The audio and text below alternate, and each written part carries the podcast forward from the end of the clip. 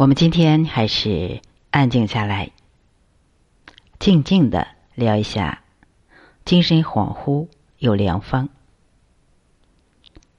有人说，人生在世，谁不生气愤怒啊？可是这里面有一个原则：想大事儿，想宇宙的事儿，不仅累不着人，还能慢慢的开胸怀。如果天天纠结于小事，不仅能把人气死，还得把人累死。也就是说，单纯的人累脑子不累心，纠结的人累心没脑子。有人会说，世上哪有大事啊？全是鸡毛蒜皮的小事。所以老师真心感恩家人，把鸡毛蒜皮的小事都担了。让老师没事儿又高山又流水的活着，其实能这么活着就是心大，而且自己觉得自己也担不起那些小事儿。比如说孩子的奥数作业，老师看都看不明白，怎么管呀？所以看到辅导孩子学习的母亲气急了去跳河这种新闻，老师是既惊悚又同情。管不了孩子，还把自己逼疯了，孩子的心里也有阴影啊。反正老师当年是直截了当的跟儿子说了：“妈笨，真管不了你学习。”看到老师惭愧的样子，小儿反而来安慰老师：“妈，没事儿，我自己行的。”顿时，老师觉得两个人都自由了。有人会说：“那些七大姑八大姨生病，你也不管吗？”管，但是绝不恋战。好好吃药的一定能好，不好好吃药的，绝不再管。于是呢，人生也清静了许多。其实，人生不如决绝，不如拒绝，不如少管闲事的好。自己如果连自己都管不住，受别人欺负也是活该。活了这么大年纪，老师最明白的一件事，就是只跟自己喜欢、令自己高兴的人在一起，无需忍，无需怨，经脉自然通畅欢快。如果和谁待在一起不舒服，一定马上离开。人生苦短，没有时间耽搁。有人说，家人不是说离开就离开的。是的，家人就是自己的命。首先，人不能跟自己的命较劲儿。另外，要明白，身形虽然难以离开，但是精神上的距离是可以有的。亲人之间之所以会出很大的问题，就是没有距离感，没有界限。情志的对治法，不是所有的医生都能做到的。也就是说，非大医不可为也。关于情志病，古代还有音乐对治法。但是音乐疗法对医生的要求更高。比如说《欧阳永书集》中曾经这样的记载：欧阳修患有忧郁症，食欲大减，吃什么药都不管用。直到某一天听闻宫声的音乐，宫声对应的是人体五脏的脾，一下子宣开了他淤堵的脾胃。久则乐之于然，不知疾之在体。所以他指出，用药不如用乐矣。也就是说，用药不如用音乐。这是古人用音乐调节情志，而且将音乐运用在临床医学中的做法。在明代《幼科发挥》这本书里，还记载了用乐舞调治儿童精神困倦症的案例。他说：“一儿病后喜睡，二目不能开，终日神昏，哈欠连天，乃神倦也。令其家中平日相遇嬉戏者，取其小鼓小帛之物，在房中床前唱舞，以娱之。未半日，眼睛就睁开了。”身体也复原了，可见音乐舞蹈作用于神明，尤其是对神明昏聩症，是治病的重要方法。音乐者，所以动荡血脉，通流精神而正心也。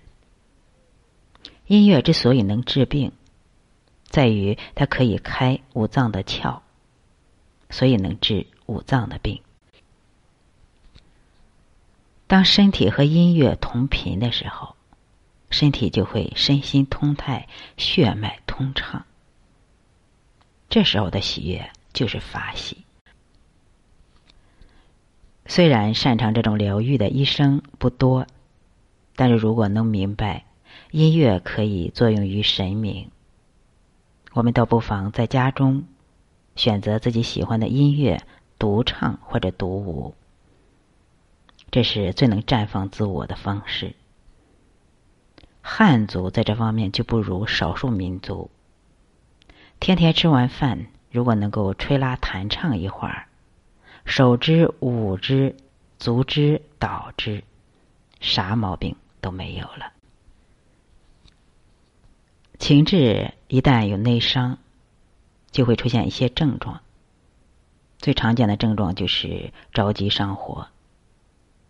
实症就是头上长包，虚症就是口腔溃疡。情志病刚开始的时候是不愿意说话，胸闷气短，身体自觉沉重，喜欢躺着，也不思饮食，成天唉声叹气。这样的人还没有发展成躁郁症。但是已经开始影响生活了。如果用药的话，甘麦大枣汤是不错的选择。我们再来说一下伤寒名方：甘麦大枣汤，也就是甘草、小麦、大枣汤。《金匮要略》中说：“妇人脏燥，喜悲伤，欲哭。”相如神灵所作，数欠身，甘麦大枣汤主之。也就说，女人如果出现了精神恍惚、经常悲伤欲哭、呵欠连天、心中烦乱、睡眠不安，甚则言行失常、舌淡红、舌苔少。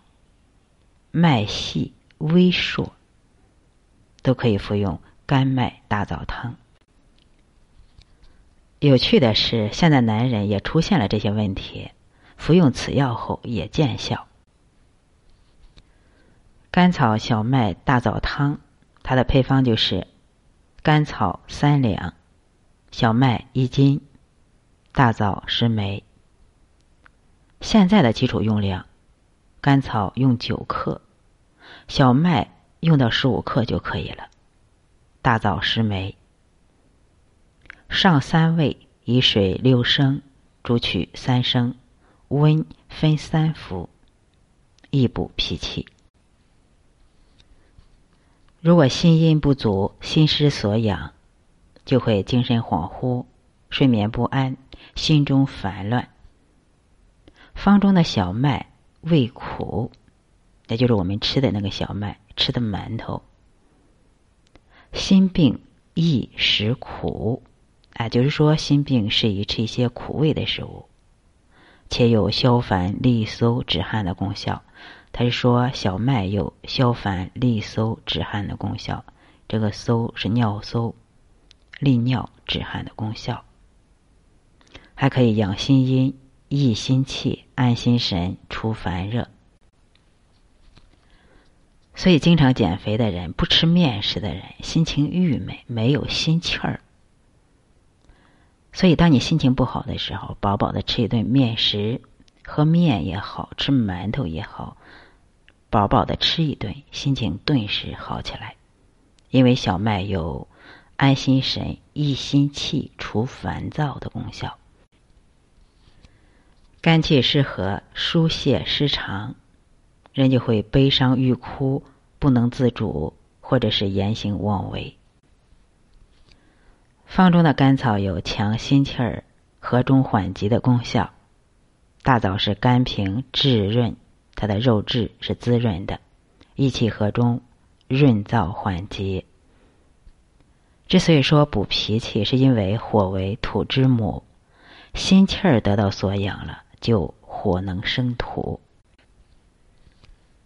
这个方子在临床上经常用于治疗疫病。这个“疫”是一个病字旁，里面是一个意思的“疫”。疫病就是精神上的疾病，还治疗更年期综合症、神经衰弱、小儿夜啼，啼就是啼哭，就是小孩晚上哭等这些属于心阴不足、肝气失和的人。眼睛赤痛，发作的时候眼白淡红，或者有头痛、心烦意乱者。都可以使用这个方子。甘麦大枣汤最主要的就是养心安神、补脾和中。下面我们再讲一个伤寒名方——甘草泻心汤。在《金匮要略》中还提到了一种狐惑病，这个“狐”是狐狸的“狐”，“惑”是迷惑的“惑”，狐惑病其实也是一种情志病。但是同时，在口腔、眼睛、肛门或者外阴出现了溃烂，并且精神恍惚、不安等这些症状，有点和西医的白塞氏综合症相类似。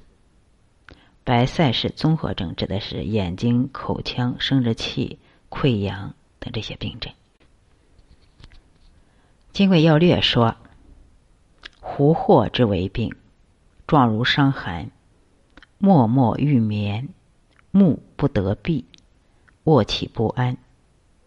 食于喉为惑，食于阴为狐。不欲饮食，恶闻食臭。其面目乍赤、乍黑、乍白。食于上部，则生喝。甘草泻心汤主之。这个病的表现就是默默不乐，只想着睡觉，但是眼睛又闭不上，或者是卧起不安，神情有时候恍惚。这就是五脏久受了湿热，伤其阴经，胃气不入内的表现，故神不内守。并且在喉部为惑，在阴部为狐。食于喉为惑，说的就是热淫在上，如霍乱之气，感而生虫。食于阴为狐，就是说热淫在下，柔害而幽隐，就好比狐性之阴。不思饮食，不闻香臭，这是胃气大伤。脸色一会儿红，一会儿黑，一会儿白。这是五脏不足，交替衰旺，就是一会儿低一会儿高，同时嗓子还哑。咽门为肝胆之后，所以说其生思败。在临床上还可以见到心绪不舒、多疑善妒、严重的口腔溃疡、口臭泛物、舌红、舌苔红腻。便干、搜短、腥臭，就是尿短并且味儿大，多有七情损伤史。这样的人可以用甘草泻心汤。甘草泻心汤的配方就是甘草四两、黄芩、人参、干姜各三两，黄连一两，大枣十二枚，半夏半斤。上七味，水一斗，煮取六升，去滋，再煎，温服一升，日三服。什么是去滋再煎呢？就是说去掉药渣子，再把药放在火上煮，这实际上是一个浓缩的过程，来提高药的疗效。现在的基础用量就是炙甘草十二克，黄芩九克。半夏十二克，大枣十二枚要掰开，黄连三克，干姜九克，人参九克。关于剂量的问题，我们前面也说过，每一个医生会根据病人的情况给出自己的剂量。方中用大量的甘草来生化气血，缓急安中。用半夏、干姜来宣畅中焦的气机，祛湿和胃；用人参、大枣补中健胃，除脾满。脾一个病字旁，一个腑，脾满就是肚子胀满、消化不良、恶心、呕吐，也就是胃脘那一块寒硬满。用黄芩、黄连清上面的热，泻心火。最后，我们再说一下风随丹。情志内伤如果进一步发展的话，阳气就过衰，也就不能制约阴了。阴邪伤冲，便会有牙疼、腮肿、耳肿、咽喉肿这些症状。一般的医生他不辨识阴阳，一律的认为是阴虚火旺，一味的消炎消肿，而不知道收敛扶阳。这样就会出现治疗上的错误。这种病的治疗方法重在调和水火，也就是调和心肾。这时候的牙疼、腮肿、耳肿、咽喉肿等这些，都属于五脏精气外越、元阳将脱的象。治疗的时候可以用白通汤，也可以用风随丹。风随丹主要是。调和水火，治一切虚火伤冲。风随丹它不是伤寒方，它最早见于元代徐国珍编撰的《御药院方》这一本书。补虚损门中，他是这样说：风随丹降心火，益肾水。黄柏三两，缩砂仁一两半，甘草。上药捣罗为细末，水煮面糊，稀和丸如童子大。每服五十丸，用从容半两，切作片子，酒一大盏，浸一宿。次日煎三四沸，滤去汁，送下，空心食前服。空心食前服，就说空腹饭前服用。它现在的基础用量就是黄柏十克，炙甘草十克，砂仁六克。你看古人制药讲究的像个艺术家。方中的砂仁辛温，和甘草心肝化阳，以纳气。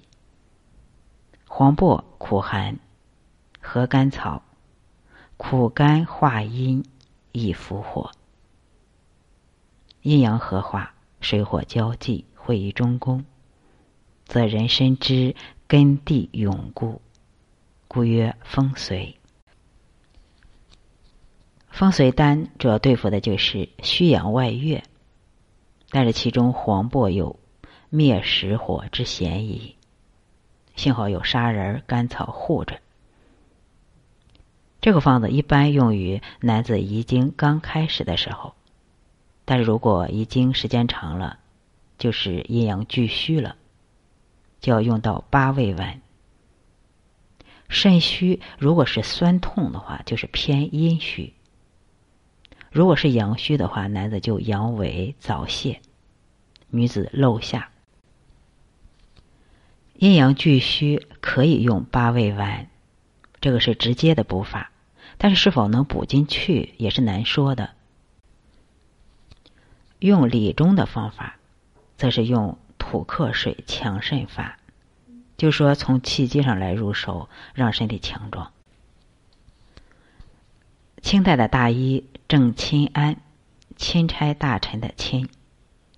郑钦安亲身经历过用风随丹治疗一切虚火上冲、咳喘等这些症状，屡获出人意料之效。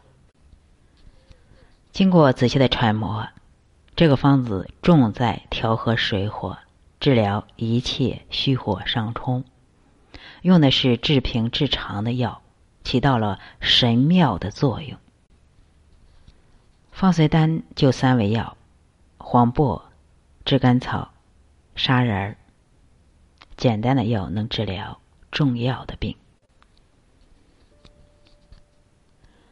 我们今天就学习到这里。我们今天重点学习了三个药方。第一个药方就是甘麦大枣汤，它有三味药。甘草、小麦和大枣。第二个药方就是甘草泻心汤，它有七味药：炙甘草、黄芩、半夏、大枣、黄连、干姜、人参。最后，我们还说到了风随丹，它也是三味药。黄柏、炙甘草、砂仁儿，这三个药方都可以治疗虚火上飘、精神恍惚这些症状。